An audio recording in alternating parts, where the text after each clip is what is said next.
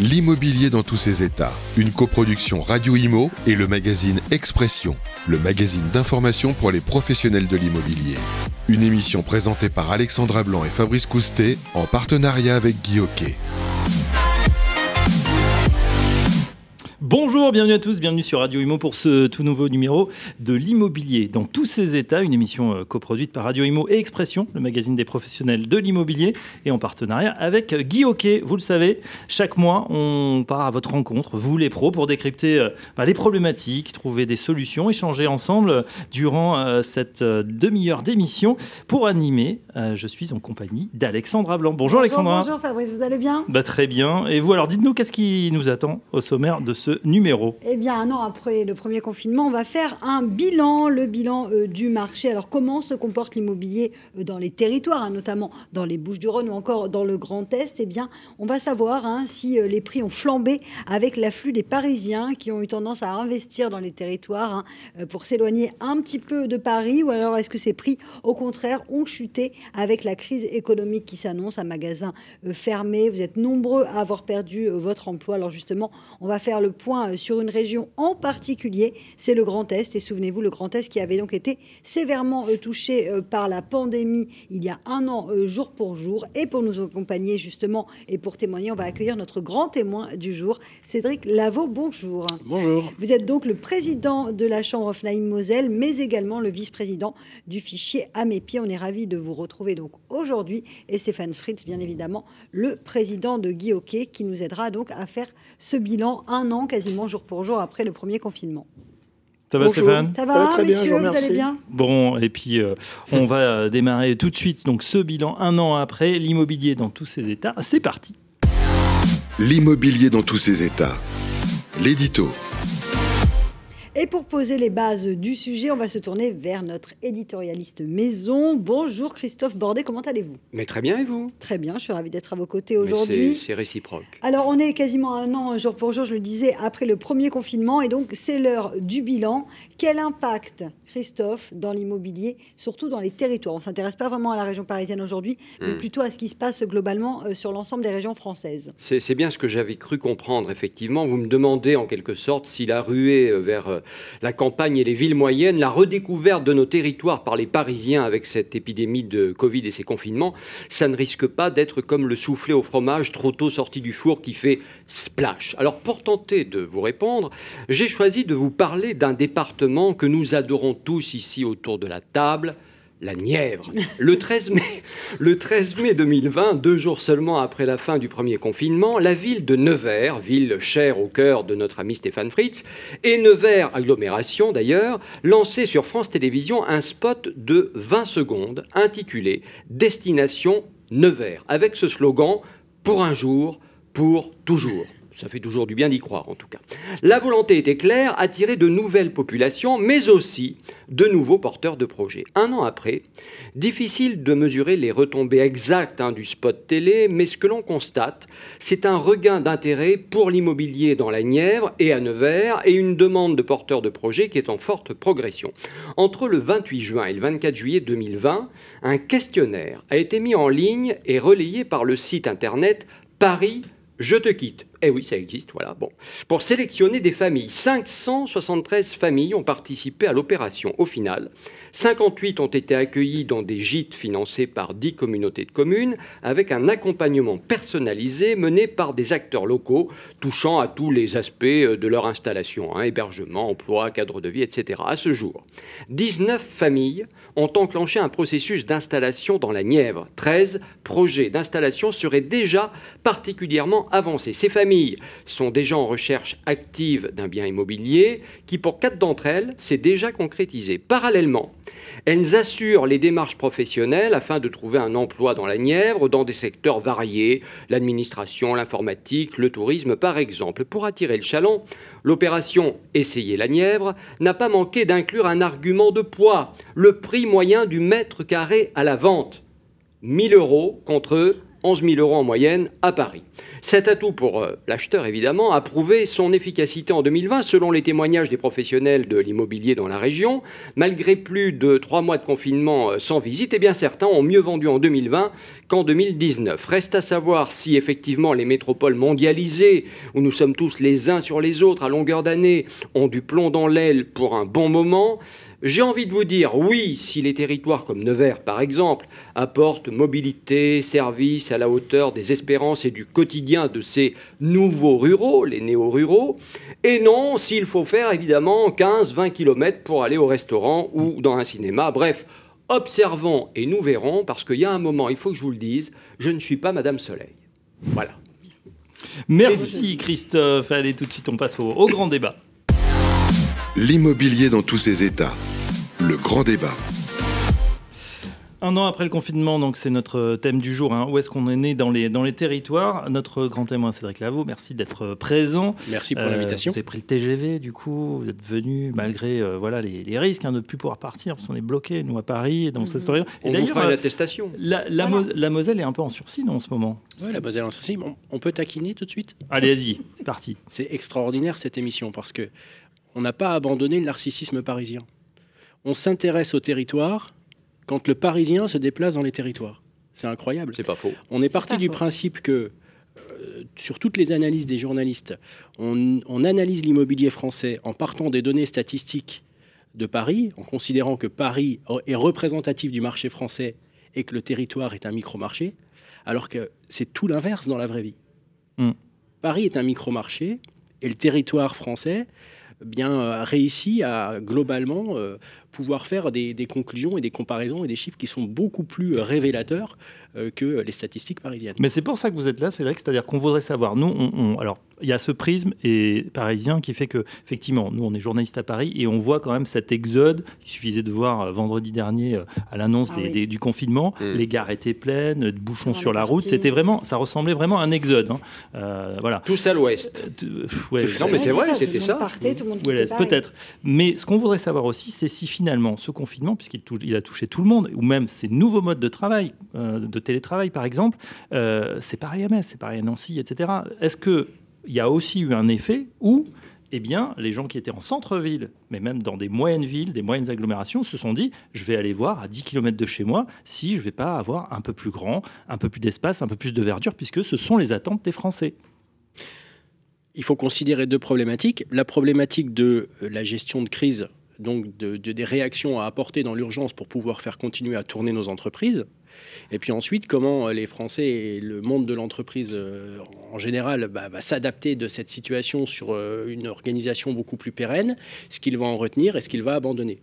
Euh, Aujourd'hui, on se rend compte que dans les adaptations, eh bien, euh, malgré euh, la réticence du monde de l'entrepreneuriat et surtout des entrepreneurs, des patrons, qui ont une peur, il ne faut pas, faut pas, faut pas se le cacher, de ne pas maîtriser leur environnement entrepreneurial quand les salariés sont à distance, eh bien finalement ça fonctionne.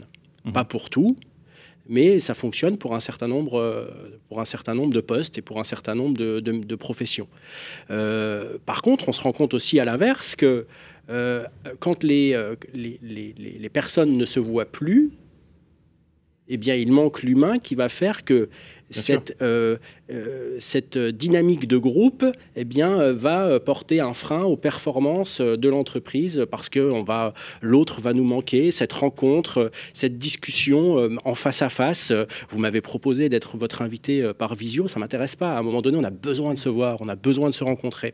On- Il y, a des- choses qui passent, euh, euh, qui ne passent pas en visio alors qu'on a l'image et le son. Euh, et donc, je pense qu'il va falloir apporter un peu de nuance à tout ça. On est bien obligé de s'adapter à cette situation de crise et de faire tourner nos entreprises. Il va y avoir du bon, euh, il va y avoir des choses que l'on va retenir, mais je pense que les fondamentaux de pouvoir bien nous reconcentrer sur l'humain et de prendre conscience que l'organisation humaine, le groupe, eh bien, est primordial et ce qui, fait de nous bah, des des animaux dotés d'une parole pour pouvoir communiquer, eh bien, sont, sont aussi des révélateurs euh, d'importance euh, sur ce qui se passe aujourd'hui. On le voit sur les visites hein, dans notre métier. Euh, c'est super les visites virtuelles. C'est génial. Mais ça ne remplace pas le C'est vrai. un outil. C'est un outil. Ça n'est qu'un outil. Un outil complémentaire pour vous, quoi. Au reste. C'est un outil complémentaire. C'est- c'est- il faut qu'on s'adapte à cette, euh, à l'ère du temps, il faut qu'on s'adapte à, l'habitude de consommer des, des, de nos clients, de, à leurs demandes. Le, fichier AMEPI, par exemple, permet à, un client, avec son agent immobilier, d'avoir la totalité d'une offre sur un territoire. Eh bien, la profession a réagi à la demande de nos clients et s'est adaptée.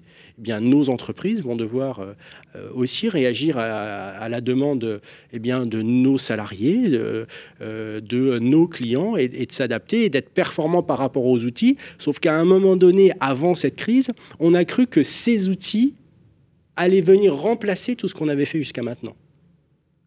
Mais c'est pas vrai. Mmh. Mais juste une question. Euh, ça veut dire que par rapport à ce que l'on constate, départ des grandes villes pour aller en première, en deuxième couronne à chaque fois ou plus loin parce que le télétravail, pour vous, c'est un épiphénomène là, qui est en train de se passer On reviendra à quelque chose de tout à fait euh, classique dans les, les, mois qui viennent On aura oublié ce qui s'est passé euh Non, je pense pas, parce que je, je... Je, je, ne pense pas, parce que je suis comme vous, je ne suis pas Madame Soleil, je ne veux pas projeter des choses. vous êtes professionnel du euh, secteur. On, est, on, peut observer. On est, en tant que professionnel du secteur, et il y a beaucoup de professionnels qui l'ont oublié, un professionnel du secteur, c'est pas quelqu'un qui a la capacité de pouvoir lire dans l'avenir. C'est quelqu'un qui est le miroir de quelque chose qui se passe aujourd'hui on relève un certain nombre d'indicateurs et en fonction de ces indicateurs, on peut, imaginer différents scénarios.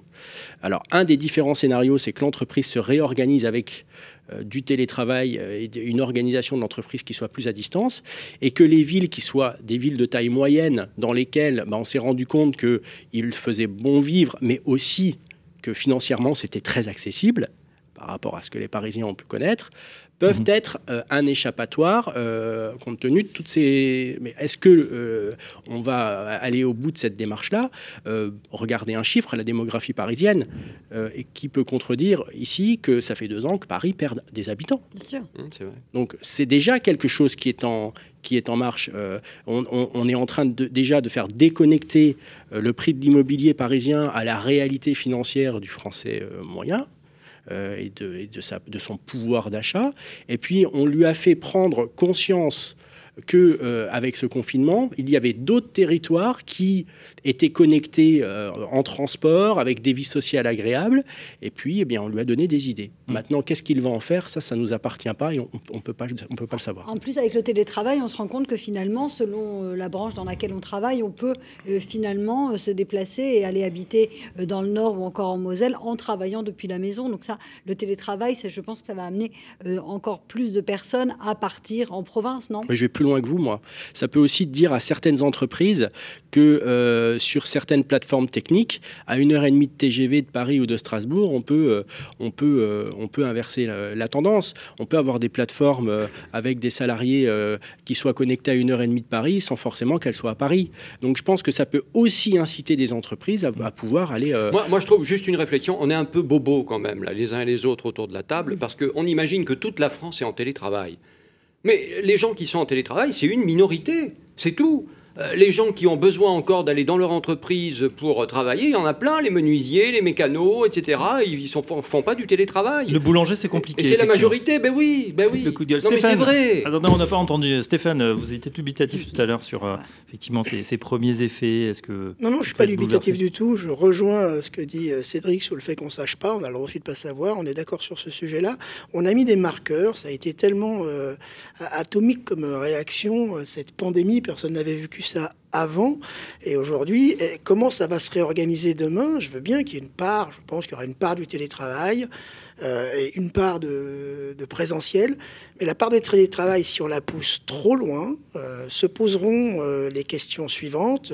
si jamais un graphiste, par exemple, pour qui ça se pose pleinement, on peut avoir un graphiste cinq jours par semaine chez lui et il fera le même boulot que si jamais il était à côté du bureau. Mais à ce moment-là, la question sera posée au patron ou à l'actionnaire de pourquoi je ne le mettrais pas à l'île Maurice, à, au Maroc ou en Tunisie. Donc, a un moment donné, les équipes, elles ont besoin d'être ensemble. Je rejoins ce que dit Cédric. L'atterrissage, évidemment, nos, organisations vont changer. Les organisations de travail et en ce compris de vie. Mais je ne pense pas qu'on atterrisse très très loin de ce qu'on a vécu avant. Ça va se réorganiser, à mon avis, à la marge.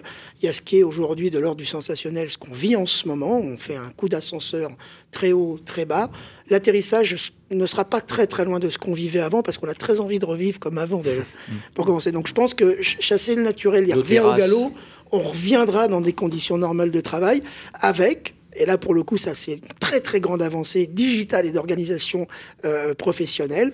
On va améliorer, puisque la visioconférence a amélioré nos organisations de travail, notre efficacité. Le télétravail a amélioré euh, nos cadres de vie personnels et professionnels. Je pense qu'on ne va pas perdre, par contre, tout ce qui a amélioré aujourd'hui nos conditions de travail. Pour rebondir sur ce que dit Stéphane, qui aujourd'hui accuse le coup euh, d'un confinement et de ne pas pouvoir aller euh, travailler normalement dans son entreprise. C'est pas le patron. C'est les salariés qui crient oh non, pas encore, on a besoin, on veut sortir.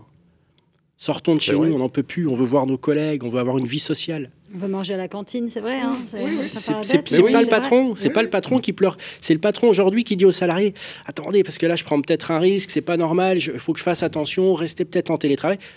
C'est l'effet inverse. Alors qu'au premier confinement, c'était c'était autrement. Hmm. C'était tout à fait autrement. C'est vrai que là, je reviens sur, euh, sur l'immobilier. On avait fait euh, avec Radio Imo un tour de France hein, euh, de, lors du deuxième confinement et on, s'était baladé, entre guillemets, hein, sans bouger du studio, sur toutes les régions. On avait observé quand même que, bah voilà, même si l'année a été faite de stop and go, ça s'était plutôt bien, placé, bien passé, hein, avec 980 000 transactions et de manière quasiment uniforme. Tous les territoires en, en ont bénéficié. C'était une année quand même dynamique. Comment ça se passe aujourd'hui, euh, ce début d'année, pour vous, euh, sur votre territoire en, Moselle? On, continue sur le phénomène, euh, on continue sur cette, courbe de, dynamisme avec un, manque de biens. Je ne vais pas mettre un point, je vais mettre une virgule, comparativement aux clients acquéreurs que l'on a en face de nous. C'est-à-dire que je ne sais pas aujourd'hui vous dire si on a un manque cruel de biens ou si on a une telle demande mmh. que finalement nous sommes frustrés de ne pas pouvoir satisfaire tout le monde. Donc on est, on est focus sur le mandat, euh, sur le stock que l'on doit rentrer et on travaille à flux tendu. D'accord. Il n'y a pas assez de, mandats qui rentrent aujourd'hui. C'est un, un, marché de vendeurs, très clairement. Si vous vouliez vendre votre bien dans quelques années et que vous vous interrogez sur euh, le bon moment ou pas le bon moment ou plutôt dans quelques années, eh bien c'est le bon moment pour vendre. C'est un marché de vendeurs. Aujourd'hui, c'est le vendeur qui a la main mmh. et l'acquéreur euh, il nous appelle. Ça veut dire qu'au niveau prix, on a la main. Ça veut dire alors ça, ça veut dire ça veut dire de, ça veut dire plusieurs choses. Si on est vendeur. Ça veut dire plusieurs choses. Ça veut dire que au niveau prix, on est à la main, mais il y a quand même une réalité de marché, parce mm. que euh, nous, pour rentrer les mandats aujourd'hui, on dit aux vendeurs, c'est vous les patrons, hein, nous, on est là à votre service, on, est on a un devoir de conseil, donc on pense que votre bien vaut tant. Voilà, pour telle et telle raison, et par comparaison à tel et tel bien qui sont vendus à territoire égal et à prestation égale.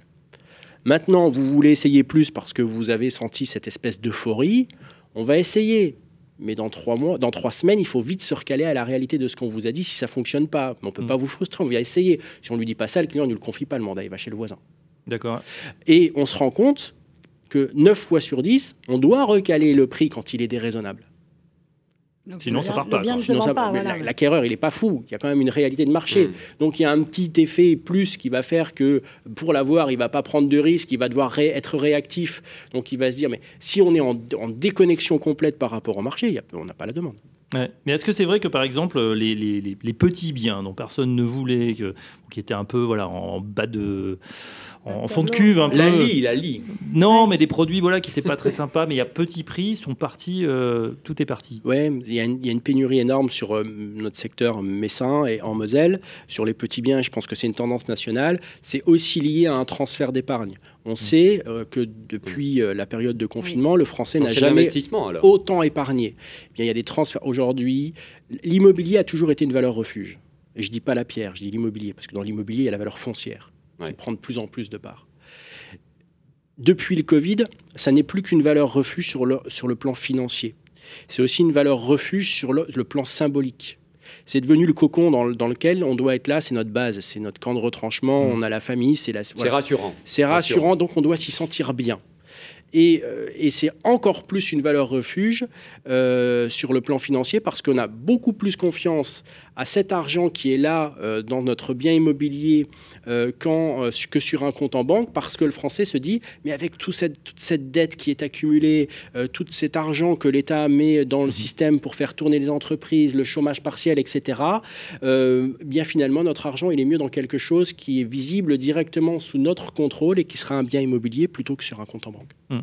C'est très vrai. Stéphane, euh, c'est quelque chose que vous observez, ça, ce, cet aspect valeur refuge, placement, quand finalement il n'y a pas d'alternative. On l'a vu, bourse très volatile, hein, 2020, euh, même si on a repris les, niveaux de pré-crise, il fallait quand même avoir le cœur bien accroché. Euh, les, livrets, apparemment, l'argent s'entasse en ce moment, enfin, pour ceux qui ont leur salaire et qui ne peuvent pas le dépenser, sur, les, sur, les, sur les livrets ou même sur les comptes courants. Du coup, la pierre, ça, ça semble, si on a un petit bas de laine constitué, ça semble intéressant. Alors, plusieurs questions en une. oui, la pierre, ça a toujours été une valeur refuge et ça le sera encore demain. Même si aujourd'hui, quand on pose la question à, la finance, elle, explique qu'il n'y aura pas de, bulle euh, ni boursière ni économique, il n'y a pas de bulle. En réalité, on ne sait pas s'il va y avoir une bulle ou pas. Donc ils sont dans leur euh, rôle de pouvoir rassurer les marchés. Aujourd'hui, il y a une valeur qui est refuge pour les Français, c'est celle de la pierre. Et pour parler aujourd'hui de la dynamique marché, qu'elle soit en Moselle ou même partout en France, c'est assez paradoxal parce qu'on on constate une vraie dynamique marché forte. Nous, on est à plus 4% de mandats en plus. Bon, c'était sur euh, un marché tendu déjà l'an dernier. Plus 4%. Depuis le début de l'année, là. Depuis le début de l'année. Et plus 11% de projets d'acheteurs. Ah Donc il y a une pression qui aujourd'hui ne dit pas que les prix vont, vont baisser. Donc euh, y a, les prix ne vont pas baisser. Et normalement, avec toutes les annonces qui se s'entrecoupent, on annonce mmh. des moins 30, des moins 15 les vendeurs devraient se précipiter à vendre et les acheteurs devraient freiner en se disant si j'achète aujourd'hui cher alors que ça va baisser dans, six mois, eh ben non, on se retrouve hmm. avec euh, euh, plus d'acheteurs encore que l'an dernier, un marché d'un dynamisme qui fait... Et je pense qu'il faut en plus, et Cédric en a bien parlé, l'épargne qui s'est constituée pendant toute cette année, il faut s'attendre et dire aux agents immobiliers, attendez-vous à une reprise assez forte. Je ne sais pas comment elle atterrira, mais je pense qu'on aura une reprise forte à la sortie de cette crise. Cédric Lavaux. Une bulle tout le monde parle d'une bulle, sans vraiment savoir ce que c'est. Une bulle nécessite une spéculation. Nous ne sommes pas dans un marché spéculatif. Donc nous avons, il, doit y avoir raisonnablement un maintien des prix pour ne pas faire déconnecter le français euh, acquéreur de son pouvoir d'achat et aussi pour ne pas rentrer dans un phénomène spéculatif qui pourrait être euh, à, plus long terme euh, très, très, très dangereux pour nous pour le, mhm. pour le secteur et, pour, pour, pour l'économie en général. Euh, maintenant, euh, euh, je, suis convaincu que l'immobilier en tant que tel, si c'est identifié aujourd'hui comme une valeur refuge par les Français, c'est pas un hasard. si vous prenez toutes les courbes des prix de l'immobilier depuis la Seconde Guerre mondiale, vous ne trouverez, donc ça commence un peu à dater, on a un peu de recul, vous ne trouverez aucune période de plus de 10 ans sur lesquelles on constate une baisse. Ça n'existe pas. Donc ça veut dire que l'immobilier pour le particulier est un placement, quoi qu'il en soit, à long terme, gagnant. Mmh. Il faut garder en tête donc ce, placement euh, long terme aussi, comme Je me dis que les prix continuent, grimpent, grimpent, grimpent, jusqu'où on va aller?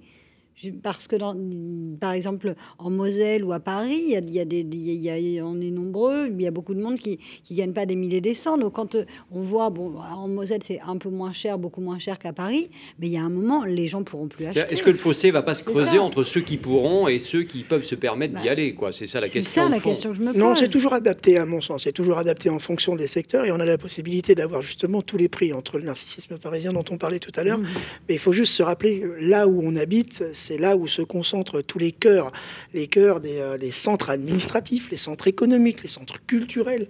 C'est ici que se concentre ça. Donc dans les grandes agglomérations et dans leur périphérie, aujourd'hui, et un peu moins en campagne. Mais c'est vrai que pour ça, on se retrouve avec un prix euh, mètre carré à 1000 euros, euh, à Nevers. Mais c'est compliqué d'aller à Nevers et puis vous y trouverez pas tout le temps tout. Il faut savoir qu'en point de vue de la culture, par exemple, 30% des théâtres sont à Paris. 30% des théâtres français sont à Paris. Donc aujourd'hui, à chaque fois, ce qui va être intéressant, c'est de voir, la BNP se déplace, je crois, le siège de la BNP se déplace en première couronne parisienne. Là, il va y avoir un dynamisme et là, ça va embarquer des gens. C'est quand les entreprises vont commencer à mhm. s'externaliser, justement, à partir des grands centres, qu'on va voir, on va réaménager le territoire. C'est le souhait de tout le monde depuis déjà plus de 30 ans, de réaménager le territoire, d'arrêter de construire vertical et d'étaler un peu plus horizontalement et de couvrir un peu plus les zones. Mais aujourd'hui, la réalité, c'est qu'il va falloir construire vertical pour pouvoir alimenter l'offre. Il va falloir le faire, inclusif et soucieux de l'environnement, bien évidemment. Mais il va falloir faire du vertical autour des grandes agglos pour loger tout le monde. Sinon, on n'aura toujours une Entre pression. nous, euh, sur le vertical, il y a quelques années, on a dit stop, hein, on veut plus de vertical, c'est trop haut, c'est trop moche, etc. Puis maintenant, on revient vers ça. Oui, notre métier, nous, c'est de l'ancien, et pourtant, on défend aujourd'hui le neuf. C'est le neuf qu'on défend. Si on, avait, on- si on a envie demain que la pression des prix baisse un petit peu et qu'on puisse s'occuper réellement du pouvoir d'achat des Français, il nous faut aujourd'hui réduire les délais dans le neuf, euh, permettre de construire vertical, euh, libérer les, permis de, construire. Donc, il faut aider le neuf, je pense, et c'est ce qui aidera l'ancien par effet de domino. Il y a un phénomène de cascade qui s'opère. On parle de la crise sanitaire. Et on ne parle pas d'une crise euh, qui va être bien plus importante que la crise sanitaire, celle de l'après. C'est cette crise logistique qui va arriver, cette, problème d'intendance et cette problème de livraison des matières premières qui font considérablement augmenter les coûts. En valeur vénale, on sait que l'immobilier neuf et l'immobilier euh, du parc existant ont une décote d'à peu près 20%. Mhm. Mais ce qui détermine la valeur du parc existant, c'est l'immobilier neuf, c'est lui le vecteur de la cote. Et ce qui détermine le prix de l'immobilier neuf, c'est le prix du foncier et le coût de construction. Aujourd'hui, pour pouvoir, euh, pour vous dire qu'on nous sommes en train d'ouvrir des, euh, des appels d'offres sur des projets en cours, euh, on, a, on a le vertige quand on regarde les- le, le- le devis des entreprises sur les, les- les coûts de construction à venir. Parce que euh, les entreprises anticipent euh, cette crise logistique à venir avec des augmentations des matières premières considérables. Donc, euh, oui, euh, est-ce que ces prix vont-ils continuer à, à grimper et est-ce que euh, les, les- les Français vont continuer à pouvoir Mais acheter je comprends pas, pourquoi cette augmentation des matières premières, concrètement? Par pénurie Pénurie, pénurie. crise sanitaire. Par pénurie. Les- C'est- ça va être les conséquences de la crise sanitaire. Sortons du cadre de l'immobilier. Je suis allé chez mon, euh, mon- mon- mon revendeur de vélos ce week-end. Ils ont plus de vélo. Ils n'ont plus de vélos. Hmm. Et ils annoncent euh, un an et demi de délai. Il est en train de se faire des stocks de pièces parce qu'il sait, et les fournisseurs l'ont prévenu, qu'il n'aurait plus de stock. Euh, certaines marques ne recréent pas de modèle 2021. Parce qu'ils n'auront pas la possibilité de refaire fonctionner une. Mais là, une- ça veut dire quoi dans le bâtiment? Ça veut dire qu'on va manquer de quoi? On va manquer de ciment, on va manquer de plâtre, on va manquer de tuyaux, Oui, on, va manquer le, le- le prix du fer, euh, le, prix, le prix des matières premières. On Et voit ouais, déjà on- qui est déjà en train de, de grimper, effectivement. Alors ça se explose. voit. Bon, il y a un exemple encore plus simple, c'est les composants électroniques, hein, où il y a une vraie pénurie, notamment sur, euh, sur les puces. Donc là, ça, ça monte de, de manière euh, effectivement euh, astronomique et ça devient un vrai problème. Mm. Demain, effectivement, pourquoi pas le, le bâtiment? On voit déjà euh, les prix du cuivre, les prix de l'étain, les prix du zinc qui sont en train de, de, de grimper. Vous voulez dire, Cédric, que ça, ça va surajouter à une crise, déjà, on peut dire, crise du foncier, Mm. où entre euh, bah voilà, le confinement, euh, les nouvelles mairies Les très vertes, municipales, oui. euh, Les et- conséquences. et les, les- les difficultés qu'on a à faire sortir des projets, puisqu'on est en pénurie, il n'y a pas assez de logements. En plus, il y aura ce- cette équation économique compliquée demain. Je vais vous donner, euh, je, je- on va pas parler de la langue de bois, Euh, j'ai euh, plus 15% d'augmentation d'un projet euh, l'année dernière à la même époque sur des ouvertures de plis d'un coût de construction à des ouvertures de plis qu'on vient de faire il y a un mois. Hmm. C'est c'est- 15%. c'est- énorme. Donc ça va coûter plus cher de construire un immeuble. ça va coûter plus cher de construire un immeuble. Donc, qu'est-ce qu'on fait mécaniquement? Ben, on- Notre budget qui a été fait, parce qu'il y a une inertie hein, dans le temps quand- Mm. des projets neufs, notre budget, notre grille de prix qui a été faite il y a un an, sur laquelle on a prévendu 50%, eh bien, on la gèle et on réaugmente les prix. On n'a pas le choix. Parce que mon bilan, ne tient plus. Ouais. Mais ça veut dire que demain, bah, ça sera plus cher aussi Et pour les l'impact- acquéreurs. Et Pour l'impact, loger, ouais. l'impact de cette montée des prix du logement neuf, qui est une réalité des promoteurs, eh bien, va nécessairement avoir une répercussion sur euh, l'immobilier et sur le parc existant, puisque la valeur vénale du parc existant part de la réalité des logements euh, qui Mm. sont mis en stock euh, sur le neuf. Hum. Est-ce qu'on peut, pour terminer l'émission, euh, Cédric, vous qui êtes aussi un, un professionnel et de votre territoire, qu'est-ce qu'on peut trouver en ce moment chez vous d'intéressant pour ceux qui nous écoutent, qui se disent bon, là c'est le moment. On a parlé de valeur refuge, on a parlé aussi d'épargne, de placement, et puis de, de territoires qui sont aussi attractifs, qui changent. hein. Évidemment, toute l'agglomération ici. Qu'est-ce que vous avez en stock Alors, pas grand-chose. Rien. Bon, On a du stock, on n'a pas grand-chose. Euh, pour vous donner un ordre d'exemple, je parlais de la MEPI. La MEPI, euh, sur notre territoire, est représentée par deux alphas. Les alphas, c'est des, des animations locales. Donc, on a à peu près une cinquantaine de professionnels euh, sur, euh, sur ces deux alphas. Donc, les deux villes, Metz et Thionville, euh, re- représentés par, euh, par deux présidents. Euh, et euh, ces deux alphas, il y a quatre ans, c'était 1000 mandats exclusifs en stock. J'ai regardé ce matin avant de partir, 450, m- moins de la moitié. moins de la moitié. Donc ça veut dire qu'il y a un manque de stock. Mais 450, c'est quand même pas zéro. Donc on peut trouver euh, du pavillon euh, quand on est en agglomération Messine, en première couronne Messine et, jusqu'à deuxième et troisième couronne. On a une clientèle euh, qui, va s'intéresser à du pavillon. On peut trouver aussi des magnifiques appartements en hypercentre. il y, a un, peu de tout. Hein. On n'est pas sur une pénurie. Ouais, Sur un pavillon, on est à combien environ? Pavillon, c'est quoi? 80 mètres carrés? Avec un peu de, un bout de jardin? Alors, sur un pavillon, qu'on va dire de ville de 90 euh, mètres carrés, parce que nous, c'est du tout petit pavillon. Hein, à Metz, un pavillon de 90 mètres carrés, on n'a pas en dessous. 90 hein. mmh. euh, mètres carrés, un pavillon de ville dans le neuf, en première agglomération Messine, euh, on, va être autour de, aux alentours de 300 000 euros. et l'hypercentre, du coup? L'hypercentre, l'hypercentre, on, on, a des prix qui vont varier entre deux, dans le parc existant, puisqu'on n'a pas de neuf, euh, on va varier sur des prix entre 2500 et 3300 euh, euros pour l'immobilier d'exception. Euh, et dans le neuf, sur un quartier qui jouxte l'hypercentre, qui est le quartier Sainte-Thérèse, on est sur des prix autour de 4000, 4500 euros, 5000 pour les plus beaux logements, mmh. les attiques, les grandes terrasses, etc. Mais c'est là, on est vraiment sur du marché de niche. Très bien. Eh bien, écoutez, voilà, ce, petit focus sur les territoires, c'était important. Merci Cédric pour, le, pour votre petit coup de gueule. Et oui, on était ravis de vous avoir en face à face et en réel, en chair et en os sur le plateau. Merci à notre chroniqueur Christophe Bordet. Avec plaisir. Rédac chef de Territoria. Écoutez Radio Territoria. Merci Alexandra Blanc. Merci beaucoup. Merci Stéphane Fritz. Merci à vous. Cédric Lavaux, merci. Merci pour On se retrouve dès le mois prochain pour un nouveau numéro de l'immobilier dans tous ses états. L'immobilier dans tous ses états, une coproduction Radio Imo et le magazine Expression, le magazine d'information pour les professionnels de l'immobilier. Une émission présentée par Alexandra Blanc et Fabrice Coustet, en partenariat avec Guy Hockey, à réécouter et télécharger sur le site et l'appli radio.imo et sur toutes les plateformes de streaming.